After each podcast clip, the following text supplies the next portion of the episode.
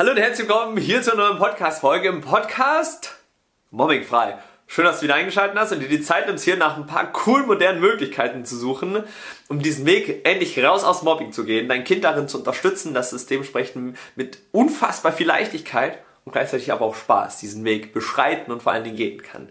Ihr gemeinsam als Familie diesen Weg gehen könnt, damit so ein Kind am Ende des Tages dasteht, weil am Ende haben wir alle ein Ziel, glücklich zu sein. Und dieses Ziel wollen wir hier im Podcast verwirklichen und dich auf eine wundervolle Reise mitnehmen. Und du weißt ja auch schon mittlerweile, wir gehen dieses Thema mal immer von einer anderen Sichtweise an und vor allen Dingen halt von einer ganzheitlichen äh, Sichtweise oder von einem ganzheitlichen Aspekt, weil ich einfach der festen Überzeugung bin, Kinder brauchen nicht nur Selbstbewusstsein, sondern da viel mehr mit reinkommt, die Selbstliebe zu sich selber, seinen Energiezustand mal ein bisschen auf Vordermann zu bringen, positives Denken in seinen Alltag zu integrieren, damit Kinder und Jugendliche auf einmal merken, hey, bringt ja viel mehr, wenn ich toll über mich denke, anstatt mich gegen anstatt mich selber die ganze Zeit fertig zu machen. Weil oftmals sind nicht mal die anderen die Hindernisse, sondern oftmals wir selber. Und deswegen ist auch so ein großer Punkt und ein wichtiger Punkt, dass wir selbst oder Kinder auch für sich lernen, wie kann ich denn erstmal auch selber für mich aus dieser Opferhaltung rausgehen und mich selbst auch mal wieder auf eine ganz andere Art und Weise lieben und akzeptieren lernen.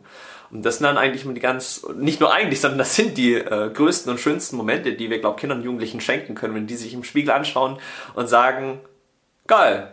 Und sie mit dem, was sie da sehen, richtig zufrieden sind. Und ich glaube, dann sind da irgendwann mal Kinder erwachsen, die rausgehen in diese Welt und ähm, diese Liebe mit rausbringen.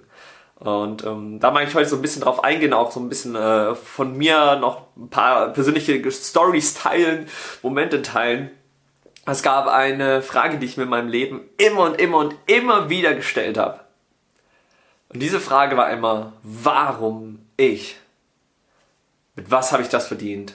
Warum musste ich das durchmachen? Warum wurde ich auserwählt oder was habe ich im Leben falsch gemacht, dass ich so einen Schmerz durchmachen muss?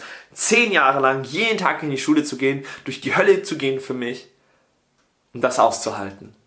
Warum ich? Mit was habe ich das verdient? Und das ist eine Frage, mit der beschäftigen sich die, die Kids sehr viel. Sehr viel, sei es abends im stillen Kämmerchen, sei es aber auch genauso morgens oder im Alltag. Meistens kommen aber diese Fragen oft immer abends, wenn wir zur Ruhe kommen, im Bett liegen und uns diesen Tag reflektiert nochmal anschauen und dann überlegen, was habe ich heute wieder falsch gemacht. Und deswegen ist das Wertvollste, was wir den Kids eigentlich im ersten Moment überhaupt schenken können und sollen, wenn es jetzt überhaupt die meisten Leute wollen auch in Gesprächen mit Lehrern oder Eltern, die wir ja auch führen, ist immer wieder so, ja, Janik, was für Tipps und so kann ich mit meinem Kind machen daheim? Es braucht am Anfang ganz, ganz andere Sachen, weil wie will ein Kind beispielsweise, und deswegen verrate ich immer total ungern Schlagfertigkeitstechniken, weil wie will ein Kind Schlagfertigkeitstechniken sagen oder aussprechen, wenn es ja total Schiss hat, in so Situationen seine Stimme laut zu machen, für sich einzustehen. Deswegen, es ist nicht die Technik, die eine Veränderung bringt, sondern es ist die Veränderung, die wir selbst in uns kreieren, um dann so eine Technik zu nehmen, die einfach nur unterstützend da ist. Und das sind halt dann diese Prozesse. Nur eine Schlagfertigkeitstechnik oder in ein Schlagfertigkeitsrennen gehen ist für die meisten oder wo sich die meisten wundern, warum es eben nicht funktioniert. Weil es nämlich die Schritte davor braucht. Diesen Aspekt, wie kann ich denn das umsetzen? Wie kann ich mit meiner Angst, die ich ja in dem Moment habe, wenn da drei, vier Mobber vor mir stehen und wie soll ich dann einfach lässig und cool so eine Starkfertigkeitstechnik sagen? Deswegen ist das auch wiederum Training, um zu gucken, was können wir Kindern mit auf den Weg geben, um dieses Selbstbewusstsein, das Selbstvertrauen auch wieder in sich selbst zu entwickeln, die Selbstliebe zu sich bekommen, um in diesem Moment die Wichtigkeit zu erkennen, oh, da passiert etwas, das geht gegen meine Werte, da stehe ich jetzt für mich ein, hier setze ich meine Grenzen. Und das sind dann Momente, wo die Kids für sich eigentlich eine natürliche Art und Weise der Schlagfertigkeit lernen. Klar, wir gehen bei uns in den Trainings ganz viele verschiedene Techniken durch, immer so gegen Ende, aber einfach nur, dass sie ein Sammelsurium haben und dann durch ihr eigenes Sprachmuster herausfinden können, was ist jetzt die beste Technik für mich. Weil das ist eine Sache, was ich sage, aber jemand, ein anderes Kind oder ein anderer Jugendlicher benutzt vielleicht gerne andere Wörter, aber vielleicht trotzdem die gleiche Technik in dem Sinne. Und das sind da dann Momente, die einfach herausgefunden werden dürfen. Aber genau, das mal da dazu schon mal. Weil das sind immer so Aspekte, die immer oft kommen. Deswegen würde ich heute eigentlich mal wieder so mehr an den Ursprung gehen, bevor wir wieder irgendwas durchgehen, wo ihr dann als Eltern merkt, ja, hat schon wieder nicht funktioniert. Deswegen das Wertvollste, was ihr machen könnt, ist im allerersten Schritt, dieses Verständnis überhaupt aufzubauen. Dieses Verständnis einem Kind zu geben, dass die Situation, die gerade ist, genauso, auch wenn diese Fragen kommen, wie ich meine Eltern gefragt habe, so Mama, mit was habe ich das verdient?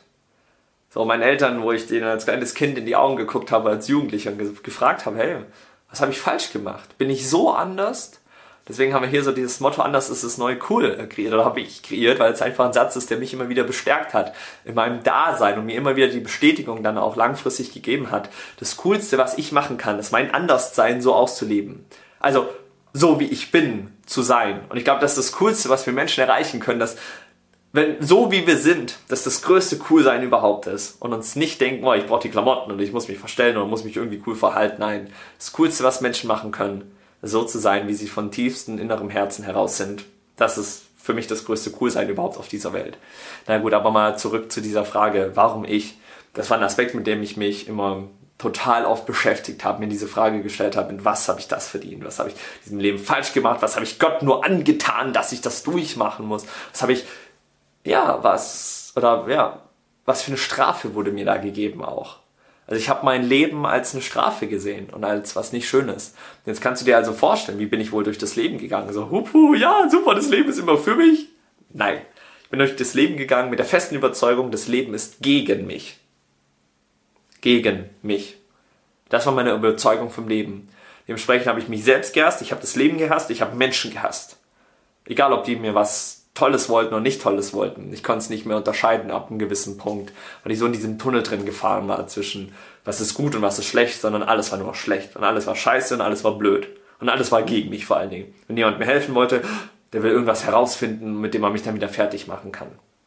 Und das ist ein Gedankenmuster und da merkst du auch, was Mobbing eigentlich auch wieder wirklich ist, weil meistens immer davon ausgehen, wenn die anderen aufhören, dann geht es uns wieder gut. So erstens mal in dem Moment, wo wir in dieser Abhängigkeit sind, bis die anderen aufhören und dass wir uns dann gut fühlen, wenn wir das Kindern beibringen, und das wird ja immer so banal und so normal immer beigebracht, ja, wenn die anderen aufhören, so, dann geht's mir wieder besser oder dann kann ich mich wieder frei entfalten. Aber dann stellt euch mal eben genau diesen, diesen Satz ja vor. Dann sind wir ja ein Leben lang abhängig von anderen Menschen, je nachdem, wie die uns behandeln, ob es uns gut geht oder nicht gut geht.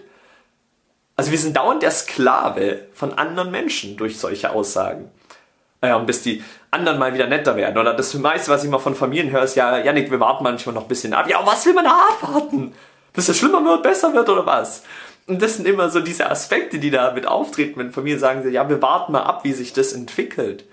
Und hoffen, dass die anderen irgendwann aufhören. Dann lernt ein Kind dadurch, okay, ich kann nichts machen, also warte ich, bis die anderen nett werden. So, jetzt stellt euch aber mal diesen Gedankengang bei allen Menschen vor, dass alle Menschen diesen Gedankengang haben mit, wenn die anderen sich verändern, dann verändere ich mich. Wenn das jeder Mensch denken würde, dann würden alle denken, bis der andere sich verändert, dann ändere ich mich. Und jetzt passiert aber ein ganz spannender Punkt. Jetzt wirst du gerade merken, ja cool, da verändert sich ja dann niemand, wenn jeder so denkt. Ah, bis die anderen aufhören, dann mache ich etwas. Bis die anderen lieb zu mir sind, dann kann ich glücklich sein. Wir sind also dauernd in dieser Abhängigkeit und dauernd warten wir auf dieses irgendwann mal und irgendwann ist niemals. Weil wie wollen wir von anderen eine Veränderung erwarten, wenn wir selbst nicht bereit sind, diese Veränderung anzugehen? Genau wie immer der Aspekt, ja, die anderen müssen aufhören und die muss man stoppen und die Mobber muss man stoppen. Klar, auf jeden Fall. Aber gleichzeitig sich selbst dabei nicht zu vergessen. Und diesen Respekt, sich selbst zu schenken, auch an sich zu arbeiten, an seiner Persönlichkeit zu arbeiten. Weil das ist das, was Kinder und Jugendliche langfristig so stärkt, dass wenn sie später mal raus in diese Welt gehen, denen die Türen offen stehen. Weil das ist das, was ich, ich ein tolles Erlebnis ähm, erfahren durfte weil ich immer dachte, geil, nach meiner Schulzeit ist das Mobbing alles verändert, dann bin ich cool und dann kann ich richtig lässig sein, dann kann ich endlich mein Leben leben. Ja, Bullshit. Bin ich mit 17 aus der Schule rausgegangen, hatte eine soziale Phobie, musste meine Ausbildung abbrechen und bin nicht mehr rausgegangen und habe mich über ein halbes Jahr lang in meinem Zimmer daheim eingesperrt, weil ich nicht auf das Leben klargekommen bin. Und jetzt ist auch hier wieder die Frage, was ist denn jetzt wahres Mobbing? Und wenn wir das jetzt mal hernehmen, dann habe ich mich eigentlich die ganze Zeit selber gemobbt. Und eigentlich war ich selber mein größter Feind in dieser ganzen Zeit, in diesen ganzen zehn Jahren. Weil ich mich selbst immer fertig gemacht habe durch diese Fragen, warum ich und warum muss ich das durchmachen und was habe ich wieder falsch gemacht. Ich war ständig immer nur bei mir an der Schuldsuchung. Und das ist dann dieser Aspekt, wo wir jetzt wieder eigentlich bei einer, also wo ich für mich eine ganz neue Definition von Mobbing einfach auch kreiert habe. Das ist nicht immer nur das ist von anderen geärgert zu werden, sondern dass wir selbst uns selbst ärgern in unserem Kopf hier oben drin, was meiner Meinung nach eigentlich fast das Schlimmste ist. Und das ist dann halt immer spannend, wenn wir auch manchmal Familien haben, wo die Eltern oder so auch früher in der Schule gemobbt wurden, das nicht aufgelöst haben. wie ihr Kind auf einmal auch in diese Energie reintaucht und damit Schwierigkeiten hat. Und dann sind da Eltern, die früher gemobbt wurden, die da keinen Ausweg gefunden haben, die an diesem Mitleid verzweifeln und sagen, ja ich weiß gar nicht, wie ich meinem Kind helfen soll, weil sie selbst nie einen Weg daraus gefunden haben und wirklich in diesem Mitleiden dann drin sind sondern Kinder können keine mitleidenden Familien oder Eltern brauchen, weil die brauchen dann die Eltern, die Löwenmama und die Löwenpapa, die sie dann darin unterstützen, auf eine liebevolle und leichte Art und Weise, mit Spaß und Freude an solche Themen auch ranzugehen. Genau eben wieder bei diesem Aspekt, so warum ich, zu merken, dass das eigentlich mit einer der schlimmsten Mobbings ist, die wir uns selbst machen können mit diesen negativen Gedanken, die wir in uns tragen und dann natürlich aber auch gar nicht wissen, ja, was soll ich denn jetzt damit anfangen? Was mache ich denn da jetzt? Ich glaube, das sind dann immer total, ja, total spannende Prozesse, wenn wir mal selbst anfangen zu realisieren, was geht denn da in unserem Kopf ab? Wie reden wir mit uns selber? Was stellen wir uns selber für Fragen? Das war für mich ein großer Punkt zu realisieren.